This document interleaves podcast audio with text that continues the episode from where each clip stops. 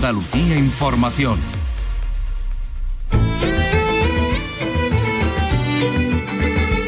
En RAI, Andalucía es cultura. Con Antonio Catón. Buenas tardes, un saludo amigos. Nos ha dejado la Esmeralda de Sevilla. Yo tengo un chiste muy bueno, una que me di- dice, uno que se acostó con una, con una fulana, y, y le pagó con los cupones. Dice, y si no te toca, dice, pues no, no, metido no lo pierde. bueno, mi arma. Alfonso Camero Cruces ha fallecido como consecuencia de un ictus a una edad indeterminada porque nunca quiso hacer pública su edad. Icono del transformismo, personaje irrepetible de los años de la transición, ayudante personal de su queridísima Marife Betriana, vamos a recordar a la Esmeralda con quienes eh, la conocieron y la trataron en este espacio. En un día en que también vamos a conocer soldados y padres de guerra, memoria y poesía, ensayo de José Jurado Morales, que ha sido merecedor del premio Manuel Alvar de Estudios Humanísticos, nueve poetas marcados por sus padres soldados durante la guerra civil y más.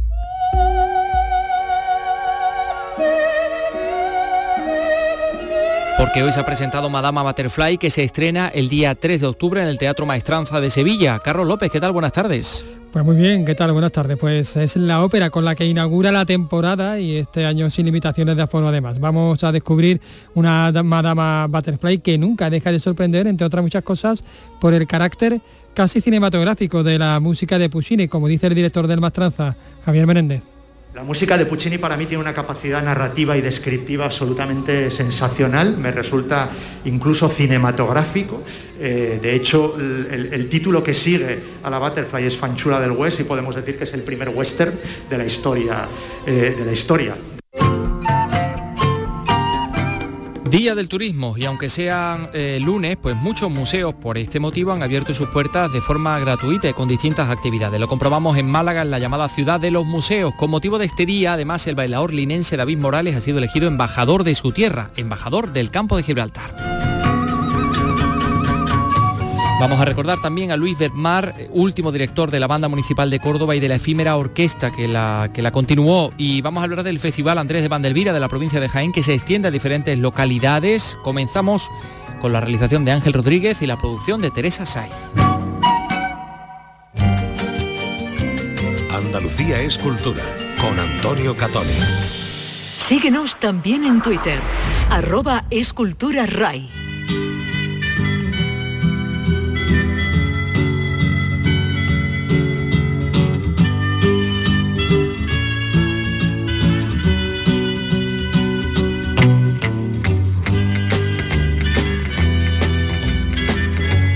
Esta mañana, como les contamos, ha muerto Alfonso Gamero Cruces, icono del transformismo, transformismo que se dio a conocer en toda Andalucía y en toda España por su arte, por sus chistes verdes, con un nombre que todos conocemos, el de La Esmeralda. Este es el perfil que ha elaborado José Manuel de la Linde.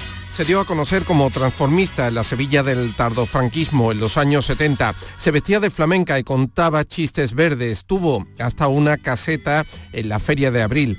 Era libre y se ganó el indulto de una opinión pública que trataba estos temas de puertas adentro. Cuando se le preguntaba por su condición sexual, respondía como recuerda Félix Machuca, guionista del Loco de la Colina. vivió un tiempo entre paréntesis que estaba todavía ser una maricona, ¿eh? como él mismo se decía, aunque lo decía más rotundamente, él decía que era maricón con acento al lado de bóveda, ¿no? Pero donde ser, eh, donde ser lo que él era eh, estaba eh, tolerado, pero evidentemente todavía no, no estaba asumido como una acción de género mm, eh, habitual. Fue pintor de brocha gorda y sillero en La Campana, vendiendo sillas de Semana Santa en Sevilla, hasta que entró como ayudante de Marifé de Triana, a la que planchaba sus vestidos. Ha muerto enfermo de Alzheimer, cuidado hasta última hora por su sobrino y en la calle San Luis, en el barrio de La Macarena, donde siempre vivió. Bueno, hace mucho tiempo que vivía retirado de la, de la vida pública eh, y bueno, probablemente uno de los últimos momentos que nos regaló fue una entrevista muy breve eh, que nuestro compañero Javier Ronda le pudo hacer un 22 de diciembre del año 2001, el día de la lotería, eh, en nuestra emisora hermana en Canal Sur Radio. Vamos a compartirla. Os voy a presentar a una Ah. persona muy conocida. Bien. Buenos días a Canal Sur Radio. Soy la Esmeralda de Sevilla. Hombre, Os hola. prometo Hola, darle a todo el Alfonso. mundo felicidades de aquí desde la campana, mi arma. Hola Alfonso, soy, Vive- soy tu amigo Paco Aguilar. Ah, tú eres Paco Aguilar, mi arma, para ver si deja de volar un poco y que vuelo yo, mi arma, que esto te lo has llevando todo de Canal Sur. A ver cuando me llama a mi Canal Sur que me tiene, me tiene mortalizada, déjalo, pero es igual, yo lo felicito a todos porque yo no soy rincorosa. Alfonso, Al- Alfonso, ¿Qué? me imagino que tiene a, a usted le ha tenido que pasar muchas cosas con, con la lotería. ¿Recuerda alguna A mí anécdota? sí, mi arma, me acuerdo del año 51, el 2704, que me tocó en aquellos tiempos 15.000 pesetas y la única sábana que tenía en mi casa la pinté de negro, me fui por ahí y luego no me pagaron, que fue la de Escame. El hijo de la gran puta Escame que ya está comiendo hierba hace 14.000 años. Alfonso, por Dios, por Dios. ¿Por Dios qué? No, esas palabras. Esas palabras que tiene que ver que he dicho yo y lo que hay en la televisión que se ven las cosas enteras y todo. Y lo de Dinio, lo que se ha visto de Dinio y la otra, el otro, y la Carmina y la otra. Ah, ah, por eso me tenéis veta a mí. Pero déjalo, arriba un Dios que a mí me da para vivir. ¿Cuánto te has jugado la lotería? Pues más jugar, mira, llevo si- ocho décimos. Cuatro del 35.600, no, del 36.560 de la Basílica de la Macarena. De la Macarena llevo también 20.000 pesetas aparte y otras 20.000. Luego llevo de aquí de la Encarnación cuatro décimos. Total, 44.000 pesetas llevo en la lotería. Y tengo que ganar desde aquí hasta que se vaya el año este, tengo que ir a hacer una gala a Torremolino, por lo menos para tener algo para comer, Y el coño. número, el número de Bin Laden lo lleva El número de Bin Laden y lo llevo en los ojos, maldita sea la madre que lo parió, que lo tenían que coger y asarlo como un cochino en medio del campo. Pero hace falta que te pongan la radio en la oreja, que es el auricular, ¿eh? Sí, ya lo sé que me se cae mi arma el botoncito. Canalla, por eso el tengo. No te, acerques, no, no tanto que me está dando con la mazorca. bien. Bueno, bueno, bueno, oye, Está bien, Sí. algo, hijo. Que estoy quedando aquí un poco... Eh, A, Araceli se le ha ido el pestiño de Micro Machine por Sí, otro lado. Oye, mira, que desde aquí quiero saludar a todos mis amigos de Andalucía y de Sevilla, especialmente de Sevilla, a todos los artistas, Macarena de Río, Gracia Monte, a mi Marifé de Triana, y un beso y una gloria para el cielo, para mi Juanita Reina, para todas mis mariquitas, la Sole, el, el- la Pili Sevilla, mm, mm, la Soraya, todas, y a todos ustedes. Muchas felicidades que le toque algo. Nosotros Gracias. también, Y a, Alfonso. a- anuncio a, Car- a Canal Sur Radio, a todos mis amigos y a mi a mi representante de aquí, a la Vicky, a ver si me saca alguna gala, coño. Anda que no te ahorrado una en felicitaciones, sí, no. estando en directo. Oye, tú, tú vas tirándome, ¿no? Yo no, yo Tú no. me vas metiendo que me voy a ahorrar, coño, y el frío que estoy pasando aquí, que estoy como un nabo, con el frío que hace. Oye, tu representante Vicky es Vicky Martín Berrocal. No, Vicky Martínez Roca no, esa no le gusta. Después de los cuernos se ha ido a las pelotas. No, nadie, cuida la guapus. Está aquí en el estudio, eh, en Radio Andalucía Información, nuestro compañero Chema Suárez, que se está sonriendo porque estamos recordando a Alfonso Camero, la Esmeralda de Sevilla. Chema, tú estuviste trabajando con, con la Esmeralda en, en una emisora de radio, ¿no? ¿Cómo esta? Eh, Sí, sí, estuve. Es una sonrisa agridulce la de esta tarde, después de conocer que ha muerto la Esmeralda, la Esmeralda de Sevilla. Además, eh, pertenece a mis primeros recuerdos cuando yo empecé la radio hace ya algunos años. Era una emisora que montó Jesús Quintero, el Loque de la Colina en Sevilla, se llamaba Radio América, y allí recogía como él era a la gente más ilustre de la ciudad y de Andalucía, ilustre por nombre y por peso específico. Una de estas personas que pasaban por allí era la Esmeralda. Así que tengo grande vivencia y grandes recuerdos. Yo siendo un chiquillo, 19 años tenía yo, cosas así, y la Esmeralda ya siendo la Esmeralda de Sevilla. Eh, ¿Qué cometido tenía ella en la emisora? Creo que tenía un espacio informativo, pero un poco especial, ¿no? Sí, ella tenía un espacio de copla. Hacía copla, entonces con discos de vinilo, era un desastre porque no se organizaba, ya la cosa digital, bueno, menos todavía. Pero ella ponía sus coplas y las iba comentando en antena. Pero a mediodía, justo a las 12 en punto, había un, en lugar de un boletín de noticias convencional, como el que tenemos, por ejemplo, aquí en Canal Sur Radio o en RAI, ella hacía un breve informatín que se llamaba Mariquita a mediodía. Y así era. Mariquita a mediodía, una voz en off así muy engolada. Decía Mari- a las 12, Mariquita a mediodía, folletín en lugar de boletín. Folletín informativo de Radio América. Sonaba un ding dong como un timbre y entonces eh, yo hacía, digamos, de periodista, daba los, los titulares del día y ella, tal como le llegaba, hacía un comentario. Por ejemplo, recuerdo una vez, que además era en directo, eran los años duros de ETA. Pero claro, ella era, tenía la capacidad de frivolizar y de ponerle el punto irónico, aunque siempre muy tierno con todo. Recuerdo que una vez, una de las noticias era, fallece un trabajador del campo en no sé dónde, no recuerdo, después de la picadura de una avispa. Eso era el titular que yo le dije entre los muchos. Ella se queda reflexionando dos segundos y dice, y con perdón, hija la gran puta avispa, esa sería de la ETA. y así con todo. Era una de sus muchas apariciones en la radio. Bueno, eh, muchos eh, sevillanos, sobre todo particularmente, la conocían por sus apariciones, en, eh, por sus actuaciones en algunos clubs de- de- del entorno de la ciudad. Creo que había un club en concreto del barrio de San Jerónimo donde solía actuar y, por supuesto, en la caseta, la famosa caseta de la feria, ¿no? Sí, la caseta de la Feria de Sevilla, que estaba en la calle, creo que se llama Costillares, es prácticamente la caseta, la, la calle que divide la calle del infierno de los cacharritos con el Real de la Feria de las Casetas, y ella contaba chistes, chistes que de aquella, chistes verdes que se decían entonces, y como la entrada era gratis a su caseta, ella cuando veía que la gente no estaba consumiendo empezaba como a decirle, oye, que aquí estamos todos riéndonos, pero vamos a llenar eh, la- las mesas porque esto hay que pagarlo a estas artistas. Y daba cobijo, que es aquí su importancia, más allá de su función como personaje de humor, daba cobijo y fue muy reivindicativa la Esmeralda en todo el mundo del transformismo. Ella en la feria iba vestida de flamenca, de mujer, pintada como de arriba abajo. Y en la vida ciudadana en la calle siempre llevaba las uñas larguitas, con una, eh, como un brillo de uñas, los ojos con sombra de ojos, llevaba peluca, un peluquín, esto que a veces la gente no sabía porque su pelo era débil. Y aunque vestida de hombre con ropa de hombre, llevaba mm, signos de mujer, de transformismo entonces. Claro, estamos hablando de los años 90 al principio cuando yo la conocí, pero que entonces el movimiento transformista, que lo que es hoy, no era ni mucho menos lo que había entonces. Así que más allá de su vertiente como humorista, que lo fue, eh, la valentía que tuvo y el cariño a su ciudad y a su, y a su Sevilla, creo que debe estar por encima de toda duda y es el homenaje que le debemos. Chema Suárez, muchísimas gracias. A ti y a la Esmeralda más que nunca.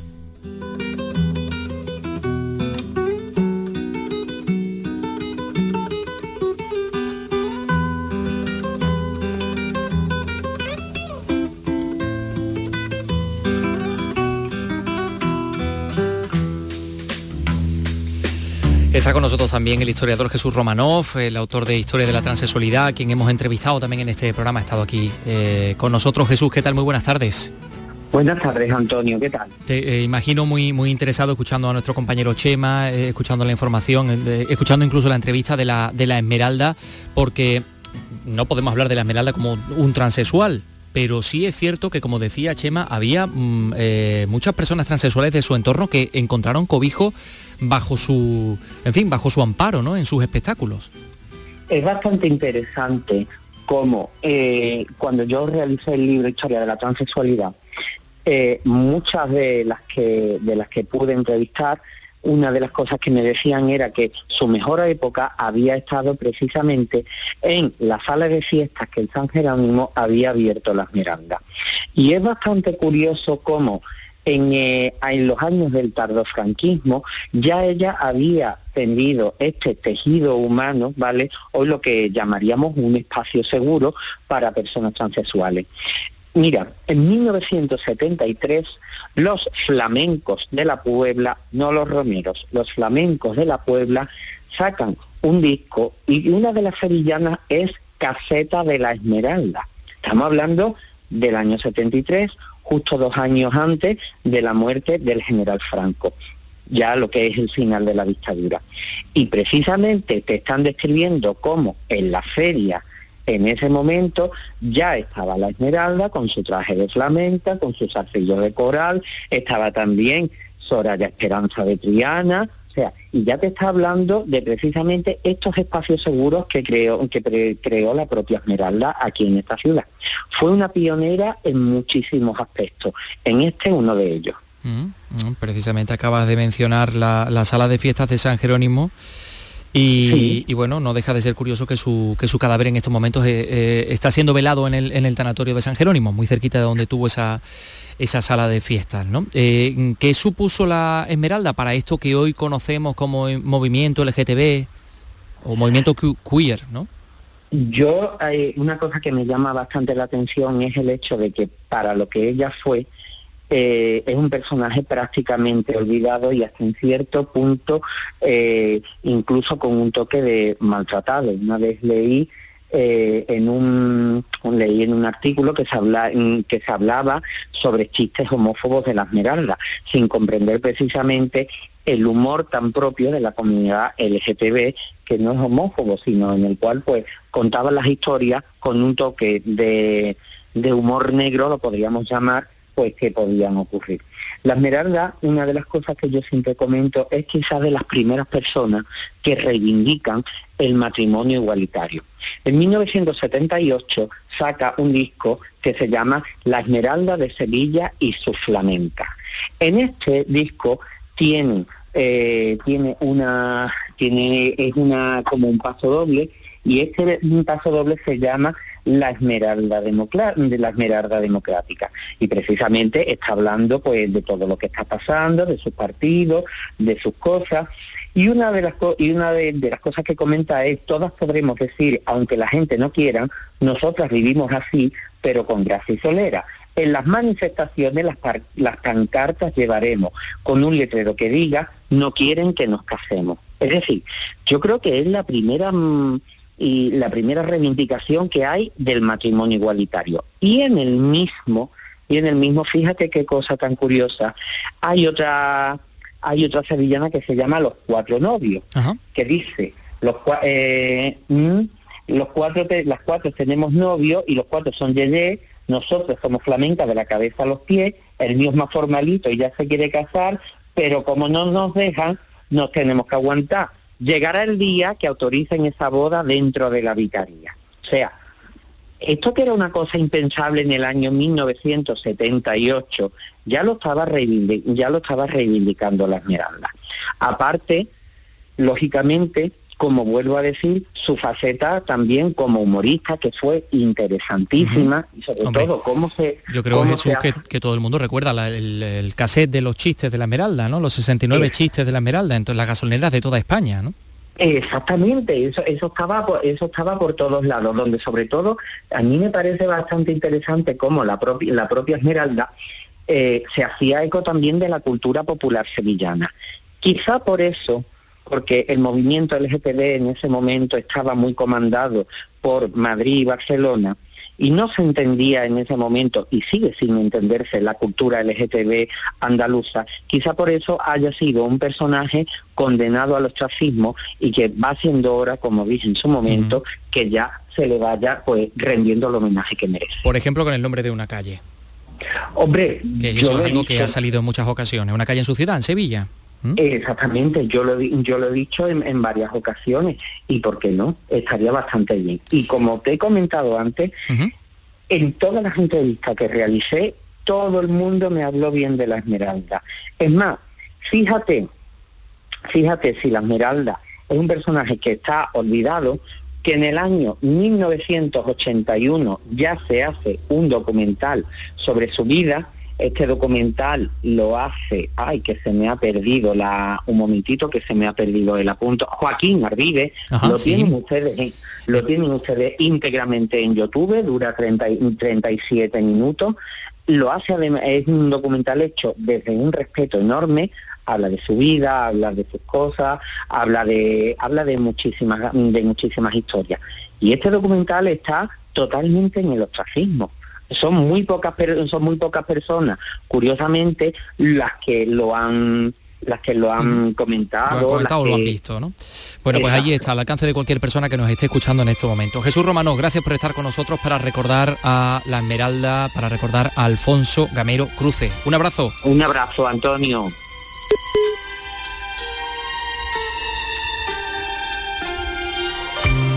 Bueno, pues eh, tenemos que hablar del Día del Turismo con, con los museos abiertos, tenemos que hablar de Madama Butterfly, van ustedes a conocer el libro Soldados y Padres, eso va a ser dentro de, de nada. Son las 3 y 19 minutos. Andalucía es cultura con Antonio Catoni. Poetas andaluces. Escucha el homenaje a la literatura de nuestra tierra. Siente el orgullo de ser andaluz descubriendo la obra de nuestros poetas con Rogelio Reyes Cano y Antonio García Barbeito. En nocturno en RAI Poetas andaluces. Los lunes desde las 11 de la noche. RAI. RAI. Radio Andalucía Información. Síguenos también en Twitter, arroba esculturaray.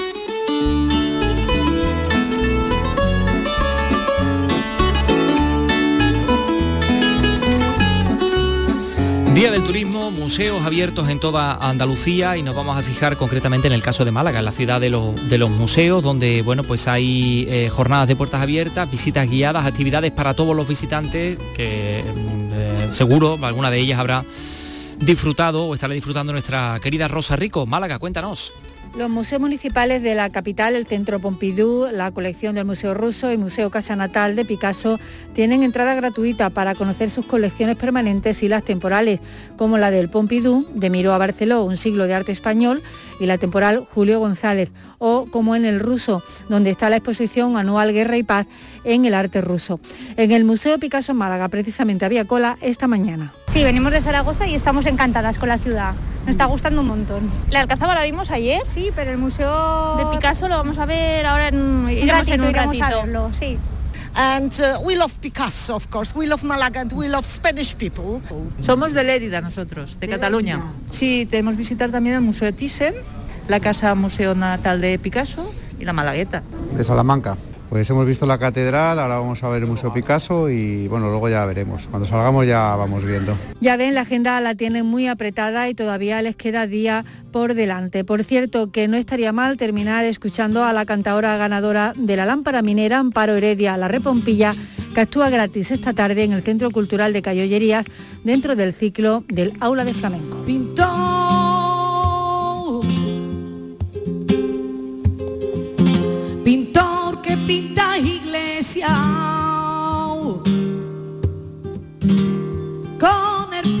Extranjero. Pintor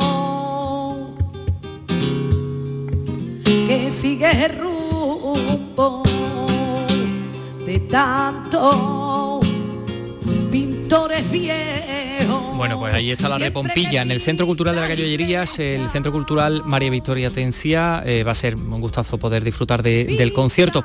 Hablando del Día del Turismo, el linense David Morales, el bailaor, mm, nuevo embajador del turismo del campo de Gibraltar, se le ha reconocido, se ha designado al eh, reconocido bailaor y, y coreógrafo en un acto que coincidía, pues como decimos, con este Día del Turismo, del cual ha estado pendiente Fermín Soto. Adelante. El amplio recorrido profesional de Morales junto a su calidad humana y su firme compromiso con nuestra tierra han sido determinantes en su designación como nuevo embajador del campo de Gibraltar.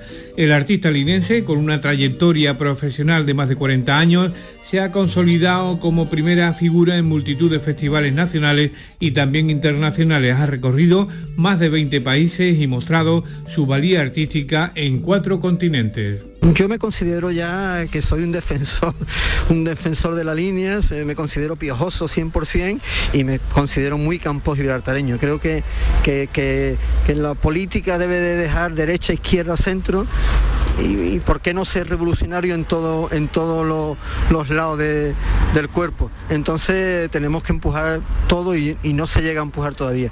Creo que hay que darle un pequeño de regañeta a los políticos para, para que se den la mano y empujen todos para que el campo de libertad no podemos tener tren como está, no podemos tener las conexiones como están. Yo creo que, que hay que empujar. Ya en el año 2017, David Morales fue distinguido por la Mancomunidad de Municipios de aquí de la comarca con el premio a la labor artística.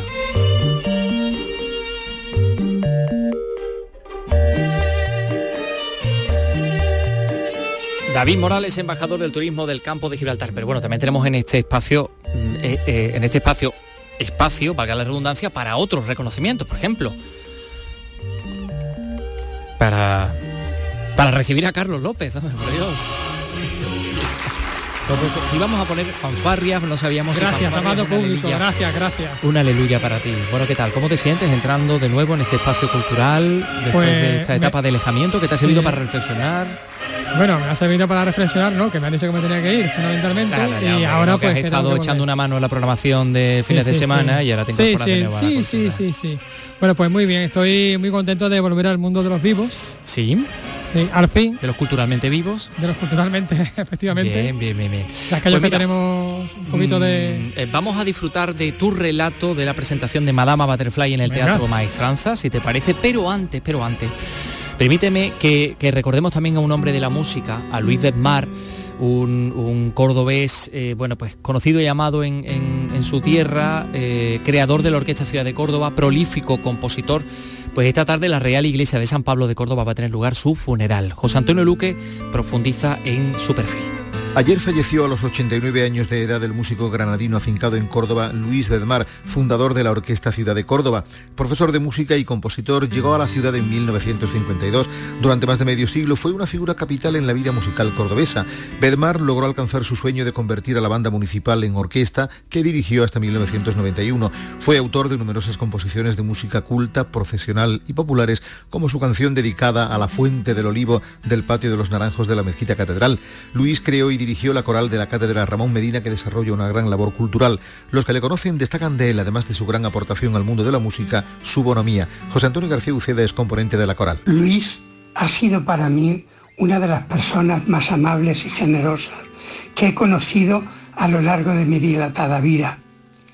Me imagino que a su llegada a las puertas del paraíso, cargado de partituras y proyectos, el Padre le habrá encargado de dirigir el coro de ángeles y bienaventurados. En la actualidad era profesor de armonía en excedencia del Conservatorio de Música. Pertenecía a la primera categoría del Cuerpo Nacional de Directores de Música Civiles al que ingresó en 1963. Fue director de la banda de Montoro hasta 1974, año en que tomó posesión como director de la de Córdoba.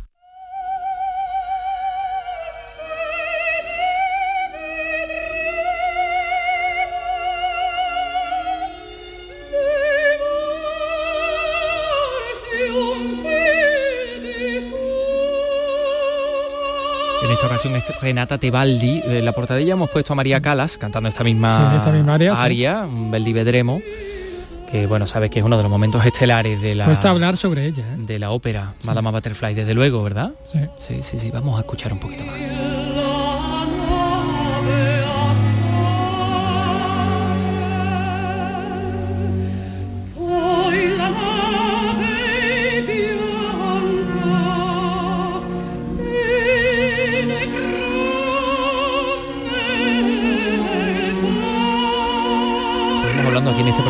Con Carmen Solís, que va a ser eh, la soprano de una de las funciones, de las cuatro Sí, funciones del maestranza. exactamente, exactamente, y nos sí. estuvo contando un poco que se sentía La del día siete, al entonar estos, estos versos que son tan, de- tan desgarradores, ¿no? Esta mujer esperando que venga ese hombre. Pinkerton. Eh, sí, el Pinkerton, que era un cara dura, por no decirlo, por decirlo, eh, en fin. Lo has dicho tú.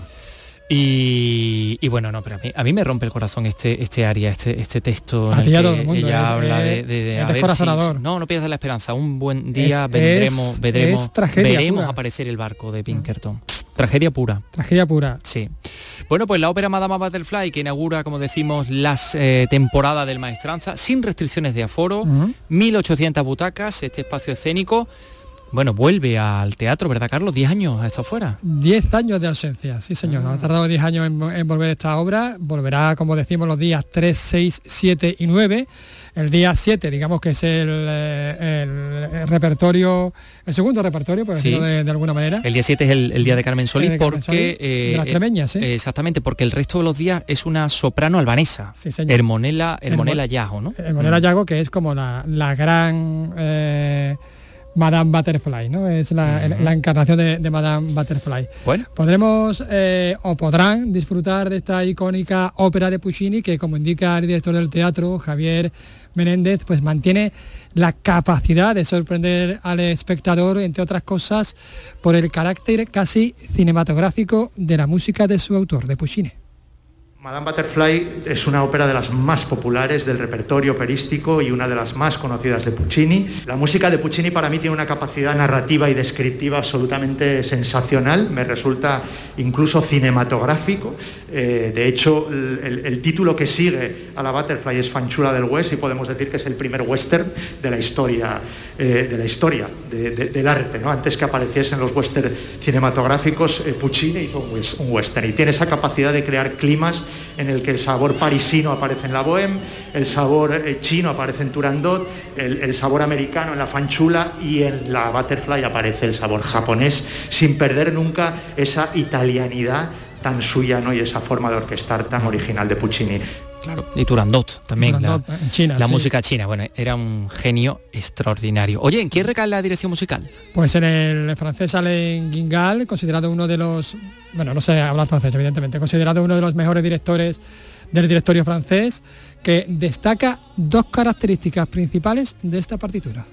Puccini per me è uno del, un colorista per me. Dice que Puccini, desde su punto de vista, que es un colorista, que él no lo piensa como un compositor verista. C'è una cosa che è molto importante da, da Puccini e ha messo in valore le donne in più e soprattutto nella Butterfly e la mini anche della fanciulla. Y dice que además, especialmente Puccini, tiene un valor importantísimo porque ha puesto en valor el personaje de la mujer, ¿no? Sobre todo en el caso de Butterfly, pero también en el caso de Minnie en La Fanchula. Mm, la fanchula del West. Bien, bien, bien.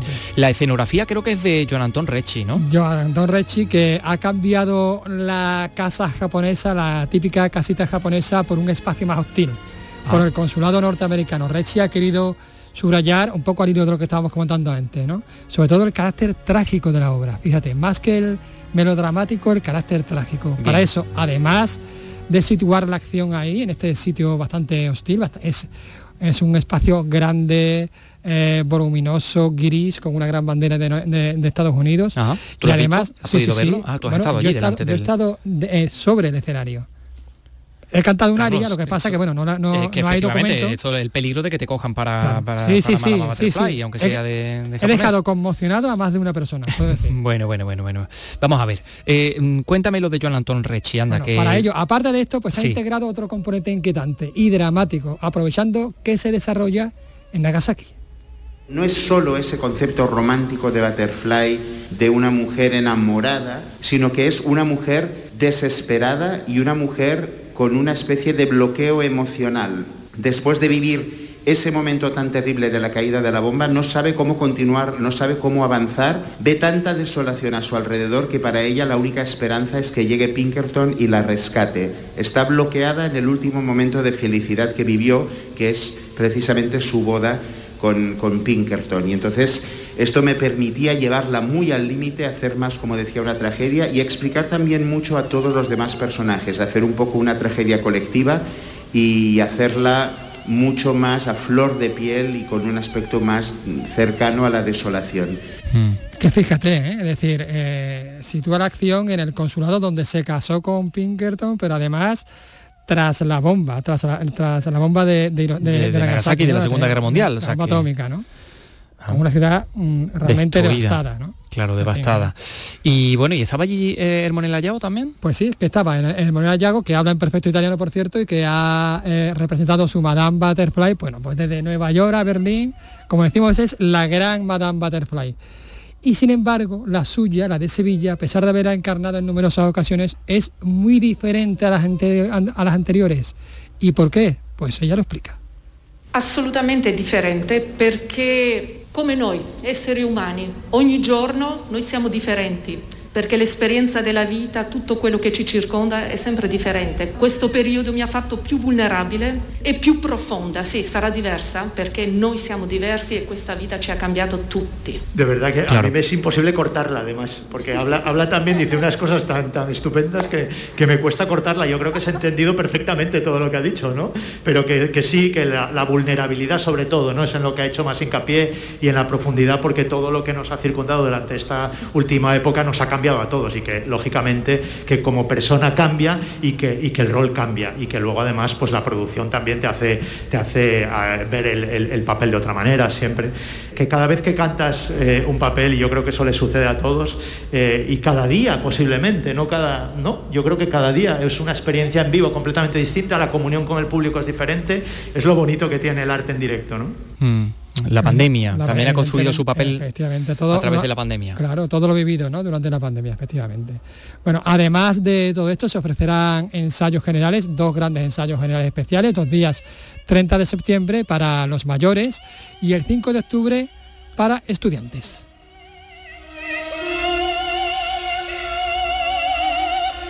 Bueno, pues Madama Butterfly, Teatro de la Maestranza, funciones 3, 6, 7 y 9. Vamos con más música. Hasta 26 municipios de Jaén van a poder disfrutar de conciertos de música antigua en sus iglesias, en la mayoría por primera vez. Festival Andrés de Vandelvira, que ha incluido a muchas más localidades de la provincia para acercar la música clásica a la ciudadanía. Lourdes Prieto, Jaén, cuéntanos. Aunque el Festival de Música Antigua Andrés de Vandelvira nació hace 17 años, teniendo como seña de identidad la celebración de conciertos en lugares creados por el arquitecto renacentista, este año se ha renovado ampliando su programación a nuevos espacios, la mayoría iglesias parroquiales jienenses. Los 13 grupos participantes son sobre todo de la tierra, así lo destaca Ángel Vera, que es diputado de Cultura. número mayoritario de los músicos participantes viven, estudian y trabajan en nuestra provincia. Por citarle algunos de los ejemplos, el dúo Lorca, los seis de la Sacra Capilla del Salvador de Úbeda, la Coral Polifónico de Baeza, la Escolanía de la Catedral de Jaén, el Coro Ciudad de Jaén o la Orquesta del Conservatorio Superior de Música de Jaén, entre otros. De los 26 conciertos previstos, 20 son de música sacra y en 5 casos misas polifónicas. Las actuaciones tendrán lugar entre el 9 de octubre y el 8 de diciembre y servirán de pórtico al Festival de Música Antigua de Úbeda y Baeza, previsto para finales de año. Festival Andrés de Vandelvira y más música, esta vez ciclo Piano con Sabor, eh, tiene lugar en Granada. Ocho pianistas internacionales van a participar este año en este ciclo, séptimo año consecutivo que van a poner eh, en marcha pues, un sello discográfico IBS Clásica, el Ayuntamiento de Granada y la Fundación Caja Rural. Susana Escudero, Granada. El ciclo comenzará este 24 de octubre con el norteamericano Matthew Benston y hasta el 22 de mayo pasarán por el Auditorio Manuel de Falla. Además, cinco destacados pianistas de España, Josu de Salaun, Antonio Galera, Juan Carlos Fernández Nieto y Antonio Oyarzábal, el venezolano Alfredo Valles y el alemán Julius Asal. Este ciclo es posible gracias al convenio entre la discográfica IBS Clásica y el Ayuntamiento de Granada, por el que cada una de las grabaciones realizadas por este sello en el auditorio se presentan al público. La acústica imponente del Manuel de Falla es un valor decisivo para este ciclo dedicado a un instrumento de inmensa sonoridad como es el piano. Gloria Medina, representante de IBS Clásica. En estos momentos aún complicados en los que nuestros artistas están sufriendo cancelaciones y aplazamientos de los conciertos, el apoyo del Auditorio Manuel de Falla constituye una maravillosa vía que posibilita el que estos grandes intérpretes puedan dejarnos su legado a través de las grabaciones al mismo tiempo que podemos disfrutar de su directo en este ciclo. Los precios son populares, 9 euros la entrada y bonos a 54 euros por los ocho recitales. Los tickets ya están a la venta. Andalucía es cultura con Antonio Catoni.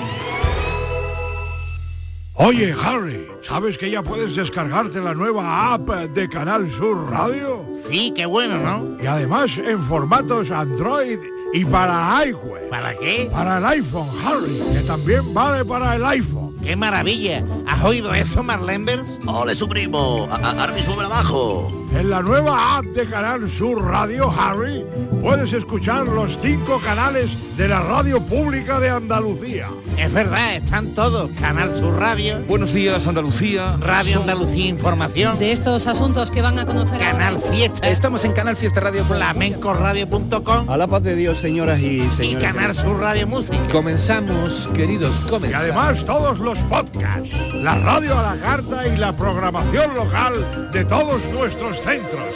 Harry. No esperes más y hazte ya con la nueva app de Canal Sur Radio. Sí, señor. Quédate en Canal Sur Radio, la radio de Andalucía. Síguenos también en Twitter, arroba escultura RAI.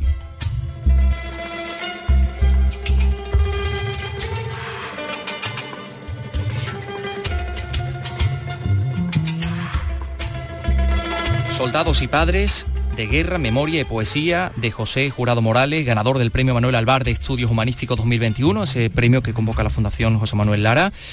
Un libro con el que eh, José Jurado Pepe cumple un objetivo, cruce entre la historia, la memoria y la literatura. A ver, este libro que tengo yo aquí, pues reúne a nueve poetas que evocan la experiencia de los padres combatientes en la guerra civil a través de su obra literaria. Son poetas que hablan de los padres y, y- bueno, y el autor aborda el porqué, cuándo lo hacen. No se equivoca seguramente al pensar eh, en que estos poemas son estrategias de los propios poetas para explorar su identidad y también para eh, explorar la identidad de la comunidad, de eso que, que llamamos España. Bueno, son estos poetas que tenemos aquí en la página en la página 22, eh, porque me gustaría hacer una lectura de, esta, de estas preguntas que se hace el autor y a las que le da respuesta, claro, evidentemente. ¿Por qué Joan Margarit recuerda un capote cuando refiere a la guerra de su padre? ¿Por qué Andrés Trapiello se fija en la batalla de Teruel cuando su padre combate los tres años de guerra? ¿Por qué Jorge Urrutia le concede tanta relevancia al agua que bebe su padre en Jimena de la Frontera? ¿Por qué Jane Durán se acuerda del alcalde de Morella y guarda una lata de sardinas como si se tratase de un tesoro? ¿Por qué Miguel Dors mienta que su padre conserva un crucifijo y un detente desde la guerra? ¿Por qué Antonio Jiménez Millán recupera el sitio de Alcalá la Real? ¿Por qué Jacobo Cortines retiene unas muletas en su memoria? ¿Por qué Julio Llamazares repara en el miedo y la tristeza de su padre? ¿Por qué Pérez Rovira recuerda las caras de los compañeros de trinchera del, del padre?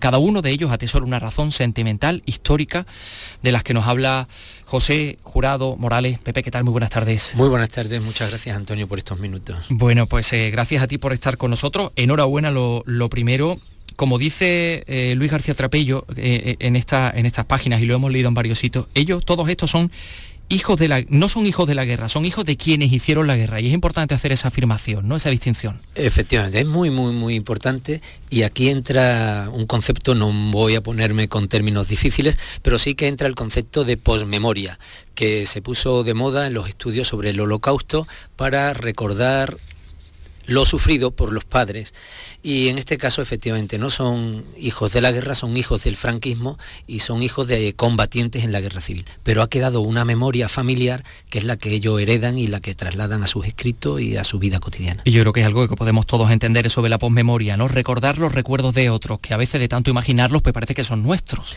Claro, porque yo realmente hablo de escritores, pero si cada uno de nosotros se lleva este asunto a su propia vida, yo tengo recuerdos que no son míos, que son recuerdos de mi padre, cada vez eran de su padre o de mi bisabuelo y que hemos ido heredando en las charlas familiares, en las fotos, en las cartas que se han conservado. Por tanto, es, un libro sobre algo específico poetas y guerra civil, pero realmente es un libro con una lectura mucho más general. De hecho, creo, y así lo he pensado siempre, que para saber quién soy yo, José Jurado, tengo que saber quién he sido, quién ha sido los que me han precedido. Por cierto, no sé si en tu caso también tienes una historia de la guerra civil ahí a tus espaldas. La tengo, la tengo y quizás eso es lo que haya estado ahí latente. La, descubrí eh, en primero de BUP, cuando hice BUP y el profesor nos dio a leer una novela, Copa de Sombra, de un escritor José Luis Acuaroni, que había sido premio nacional en el 77, y el capítulo central de aquella novela, el número 4, trataba de un aguador, José López Chía. Cuando llegué a casa lo conté, resultó que ese era tío de mi padre y efectivamente me contó que había sido socialista y encima cazador, que había escondido las escopetas de caza antes del golpe militar del 36 y que eso llevó a la detención y finalmente al fusilamiento. Por tanto, efectivamente hay una memoria familiar en mi casa vinculada a la guerra civil como a la de tanta, tanta gente que mm. ahora mismo nos está escuchando. Oye, cada vez somos más capaces de hablar de la guerra civil y sus consecuencias sin apasionamientos. Te contaba yo eh, hace unos minutos esa Mm, experiencia que he tenido esta mañana de encontrar una cuenta en una red social que decía la guerra civil sin ideología, ¿no? ¿Tú crees que, no sé, está llegando a un punto, estamos llegando a un punto de inflexión de poder hablar de la guerra civil sin tirarnos los trastos a la cabeza? Hombre, deberíamos entenderlo así. Eh, no creo que ninguna posición deba eh, eliminar las otras. Es decir, esta mirada plural sobre la guerra civil no quiere quitar las miradas ideológicas sobre la guerra civil y es muy necesaria la, la ley de memoria histórica para reivindicar la injusticia y para conocer lo que pasó. Lo único es que yo no he tratado de traer la guerra civil a nuestros días para juzgarlo con, con nuestros ojos del presente, sino que he tratado de hacer un ejercicio al revés, ir yo a la guerra civil y tratar de comprender qué pasa por un soldado que tiene 19 años y que tiene que ir a la guerra civil. Y en cualquier caso, no me interesaba hacer un juicio político, ideológico de la guerra civil, sino sobre todo un análisis emocional y sentimental de la relación de una serie de personas que son escritores con sus padres que fueron combatientes de la guerra civil. Déjame que me vaya a la página 119, efectivamente, para leer ese poema de Jacobo Cortines. Imagino el desgarro de la guerra, la estúpida contienda que te obliga a luchar sin saber contra quién luchas, la muerte alrededor, el llanto en otros. Al fin, suerte tuviste que esa bala tu pierna atravesara y no tu pecho. Como de mí diría, pues entonces no sería esta voz que va contando lo que pudo no ser como sí ha sido.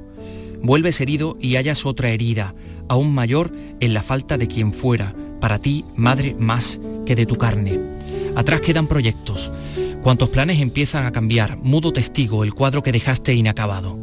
Pero también te aguarda la que firme esperó tu regreso y ya con ella la soledad alejas de la casa. Hay padres que hablan de lo que le pasa en la guerra civil y hay padres como el de Jane Durán que no dice ni pío y precisamente es el, silencio en el, que presenta más interrogantes para esta, para esta escritora, ¿no?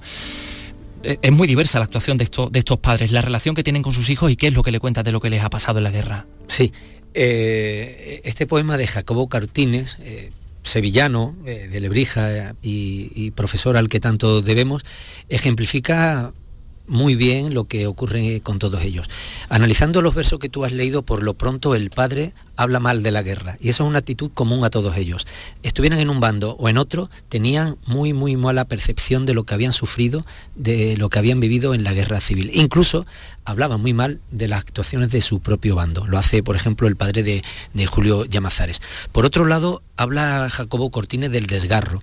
Tenemos que tener en cuenta que son chicos, algunos de la Quinta del Biberón, con 18 o 20 años que van a la guerra y tienen que dejar los estudios, es lo que le pasa al padre de Jacobo Cortines, deja los estudios, está estudiando en la Universidad de Sevilla, deja la novia en el pueblo, por eso al final dice que tiene que volver, eso es lo que le sucede a todos ellos, pero luego a la vuelta se ensimisman y no quieren hablar de la guerra, de ese trauma. Por eso el silencio es lo que caracteriza a todos estos padres. Solamente algunos de ellos, algunas veces en reuniones familiares, sacan a colación algún episodio puntual de la guerra civil. Pero el caso del padre de Jane Durán era muy significativo. Fue eh, un alto mando del ejército republicano y, a lo largo de su vida. Además muy bien relacionado con, con la gente de la cultura de su época Sí, eh, amigo íntimo, de soldado. Efectivamente, eh, amigo íntimo de los de la residencia de estudiantes, amigo íntimo de García Lorca, de Alberti, de, Pepín Bello, de, Buñuel, de Hemingway, de todos ellos, pero cuando comienza la guerra civil deja su futura trayectoria como compositor y como músico, amigo de Falla, discípulo de Falla, y se enrola en unas milicias ferroviarias del ferrocarril en Madrid y hace tres años de guerra. ¿no? Mm, bueno, pero hay, casos como, eh, como los de eh, Jorge Urrutia, eh, que los cuenta la historia de su padre, de, Leopoldo, eh, su padre que, de no ser por la guerra civil y por sus años de preso, no hubiera conocido a su madre, que es la que le da de beber en Jimena de la Frontera, ¿no? Eh, es decir, la guerra es odiada, es motivo de sufrimiento para los padres y para los hijos, pero también en un momento determinado es, motivo de la propia existencia, condiciona la propia existencia del poeta, ¿no? Sí, sí, son, lo digo ahí en un momento, este libro también trata de las derivaciones del azar, ¿no? El azar hizo que Leopoldo Urrutia Luis estuviera preso en el franquismo y que llegara a Jimena de la Frontera en Cádiz en un, en un tren de, ganado, lo bajan del tren, lo ponen en una explanada allí para alinearlos y mandarlo luego al presidio y una chica en un gesto de humanidad, la hija del dueño de la cantina, le da agua y con el paso del tiempo inician una relación sentimental. Y ahí nace eh, Jorge Urrutia. Leopoldo Urrutia de Luis tuvo que cambiar el apellido, y llamarse Leopoldo de Luis el poeta para ocultar ese pasado rojo y ese pasado republicano. Por eso Leopoldo de Luis decía que incluso en la calamidad de una guerra siempre hay tiempo para la felicidad. Él encontró el amor. Y hay fotos de algunos de estos de algunos de estos padres de poetas, poetas incluso algunos de ellos leyendo, ¿no? En un descanso en, el, en el frente. Em, todos buscan saber quiénes fueron sus padres. ¿Crees que en algunos de ellos es más evidente el miedo quizá a descubrir su participación en el horror? Sí, porque cuando vamos indagando en el pasado de nuestros padres, estamos indagando en algo mucho más profundo, en nuestra propia identidad, ¿no? Y cuando somos exactamente igual que nuestros padres, pues intentamos ver todo con ojos muy positivos, pero cuando tenemos una confrontación por nuestro carácter, por nuestra forma de ser diferente a nuestros padres, ahí sí que choca. Y claro, algunos de ellos descubrieron que sus padres, que eran los héroes cuando pequeños lo paseaban por Granada, por ejemplo, Jiménez Millán, iban al cine con él, le enseñó a leer, luego descubrió que su padre alguna vez tuvo un fusil en las manos y mató en la guerra civil. Por tanto, ese que nos despertaba por la mañana con un beso, 10, 15 años antes estaba matando y tratando de no dejarse matar. Hmm. Le había nacido un fusil en las manos, ¿no? Como dice creo que Llamazares. Llamazares es un verso precioso. En otro verso. Porque su padre, que es el más joven de todos ellos, 17 años, se va a la guerra con 17 años de forma inesperada, no quería, y le crece, ¿no? Casi de forma espontánea un fusil en las manos. Mm, sobre eso eh, habla Luis Trapiello en, el arranque, ¿no? En, esto, en estos dos párrafos que destacas. Son los padres aquellos que nos concibieron, nos criaron, nos abrazaron, son esos mismos a los que no podemos ni imaginar asesinando vilmente, violentando a otros por el mero hecho de pensar de distinta manera o de discrepar pública o privadamente. Lo, hace de forma muy, muy gráfica aquí en este, en este texto. ¿no? Y mm, eh, bueno, hay, padres como el de Joan Margarit, por cierto, tengo que decir que has tenido una relación muy cercana incluso con, con Margarit, eh, que hemos perdido hace, hace muy poquito, y con, y con otros eh, poetas, incluso con familiares de, de, los poetas. Hay varios correos electrónicos que, que has intercambiado con Margarit en el que ofrece información muy interesante. Mm, el caso de, Joan Margarita es el de la vergüenza, ¿no? A él le avergüenza que su padre haya sido un desertor. Eh, mm, bueno, la peripecia del padre de, Margarita es, tremenda, eh, cómo salvar la vida eh, de forma, no sé, como una carambola histórica, ¿no? Sí, bueno, es un paradigma de lo que sucedió con otros muchos. Efectivamente, como decías Antonio, yo eh, me he cruzado correos electrónicos y he hablado por teléfono con algunos de ellos, incluso me he entrevistado porque he querido sumarme a esa cadena de la transmisión de la de la memoria heredada. Y ellos me han contado las historias familiares, que son muchas de ellas novelescas, que yo aquí he trasladado. La de Joan Margarit es tremenda. Eh, Joan Margarit viene de una familia pobre, humilde, de campesinos. Y su padre, estando en Barcelona, eh, bueno, en Barcelona, en Cataluña, tiene que eh, alistarse en el ejército republicano. Se oculta durante un año y medio y deserta y en ese momento es cuando nace Joan Margarit, que nace en 1938. Recuerda Joan Margarit que el día en que él nace, el padre visita a la madre, está solamente 24 horas y que al despedirse no le dice nada al niño. Es el primer momento, ya con el tiempo lo entiende Margarit, de un desapego afectivo, una frialdad por parte del padre.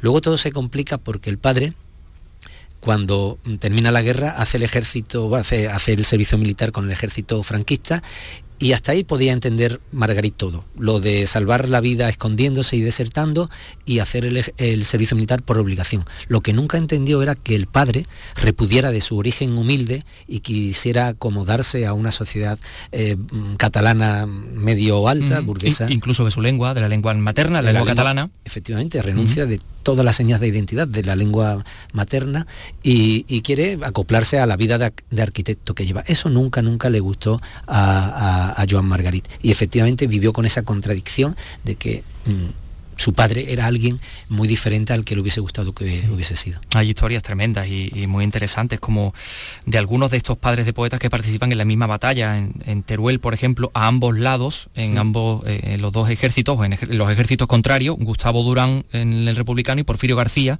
el padre de Andrés Trapiello, de quien acabamos de leer un, texto en el, en el ejército, en el ejército nacional. ¿no? Em, yo no sé qué podemos aprender de estas cosas, seguramente muchas, una de ellas, yo creo que la, indica muy bien aquí eh, Antonio Jiménez Millán en este poema. Muy pronto descreí de las banderas y me alejé de aquellos que imponían su idioma a los demás en nombre de espejismos imperiales y de siniestras águilas fascistas. Me repugna la gente dispuesta a asesinar con la excusa de un dios o de una patria. Crecí sobre el recuerdo de una guerra. Hoy he de confesar que tengo miedo pues no sé, pero uno lee la actualidad y parece que no se aprende nada, ¿no? Y que hay gente que sacando banderas mm, y, eh, eh, no sé, ¿no? y protestando en supuestas eh, independencias necesarias para que no sé, ¿de qué podemos, qué podemos aprender de todo esto? Bueno, realmente deberíamos primero eh, tener conciencia de la memoria heredada, de las historias familiares y luego las lecciones de vida que esas historias familiares no, nos deben dar. Pero efectivamente no terminamos de, de, entender que las ideologías, las banderas, no sirven absolutamente para nada. Y eso solamente lo comprenden estos escritores porque escucharon a su padre hablar muy mal de las ideologías de las banderas. Por ejemplo, has mencionado Jiménez Millán, pero el padre de Pérez Rovira mandó al infierno las ideas, porque decía que quien moría por las ideas al final era el soldadito, pero que el jefe nunca estaba allí pegando tiros, ¿no? Pues sí, deberíamos entender que, que eso no sirve para nada, para tener un mundo donde todos quepamos. Bueno, pues todo esto y mucho más en este libro que se llama Soldados y Padres de Guerra, Memoria y Poesía, José Jurado Morales. No se lo pueden ustedes perder si son amantes de la poesía porque es realmente delicioso y muy bien trabajado. Prueba de ello es que ha obtenido el premio Manuel Alvar de Estudios Humanísticos del año de este año, de 2021. José Jurado, Pepe, muchísimas gracias, enhorabuena. Eh, gracias por la felicitación y gracias sobre todo por la de programas, la de años que llevas ya trabajando en favor de la cultura y de los libros. Muchas gracias, Antonio, de verdad. A ti.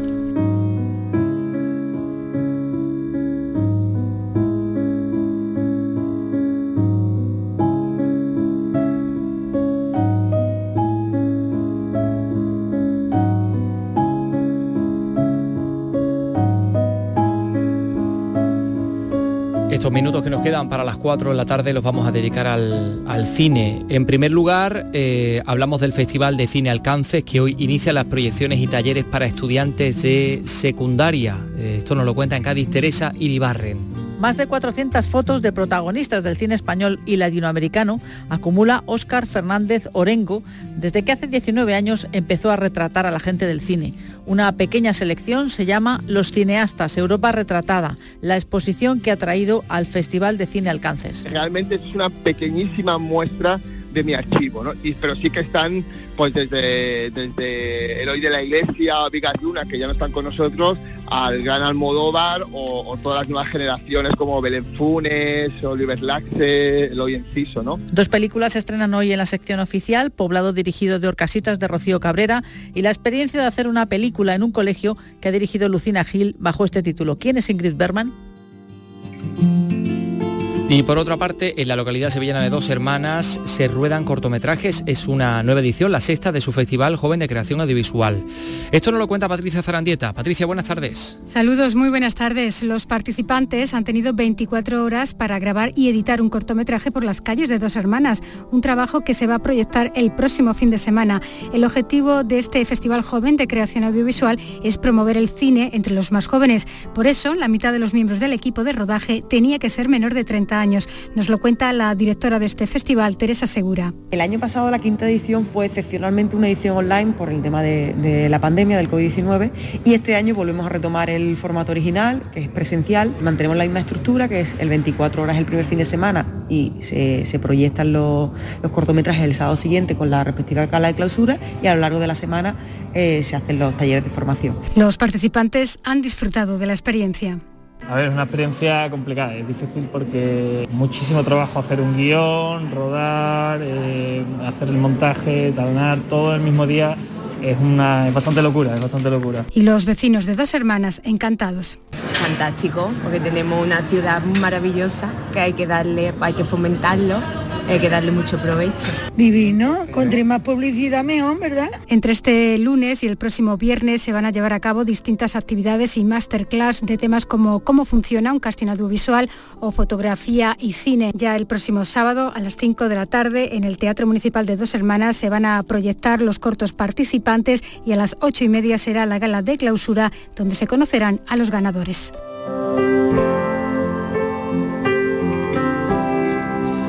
Bueno, pues teníamos algunas otras cosas más que contarles a nuestros oyentes de Andalucía Escultura, eh, pero bueno, eh, seguimos en el capítulo de cine. Carlos, mañana a las 8 de la tarde es el preestreno en Sevilla de La Ley de la Frontera, ¿no? Efectivamente, de las leyes de la frontera en Nervión Plaza estará Daniel Monzón, que es el director de la Director, película. mm.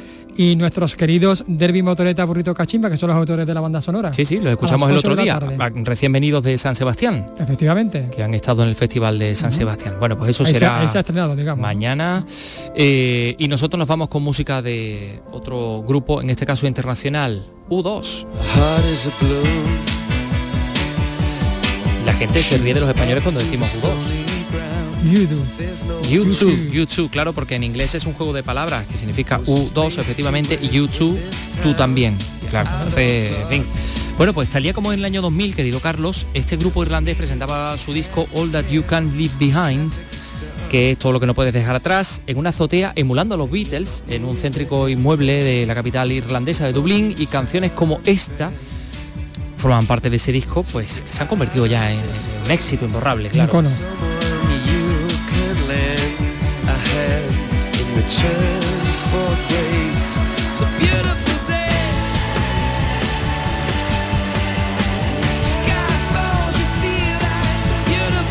Pues sí, es un día maravilloso porque es lunes, porque arrancamos una semana en Andalucía Escultura, porque ha venido Carlos López a integrarse de nuevo en, al mundo de los vivos, esta, su casa como, como hijo pródigo que es, ha, vuelto a la, a la, casa del padre, a esta Andalucía Escultura. Gracias, Carlos. Mañana regresamos a las 3 de la tarde. Hasta mañana.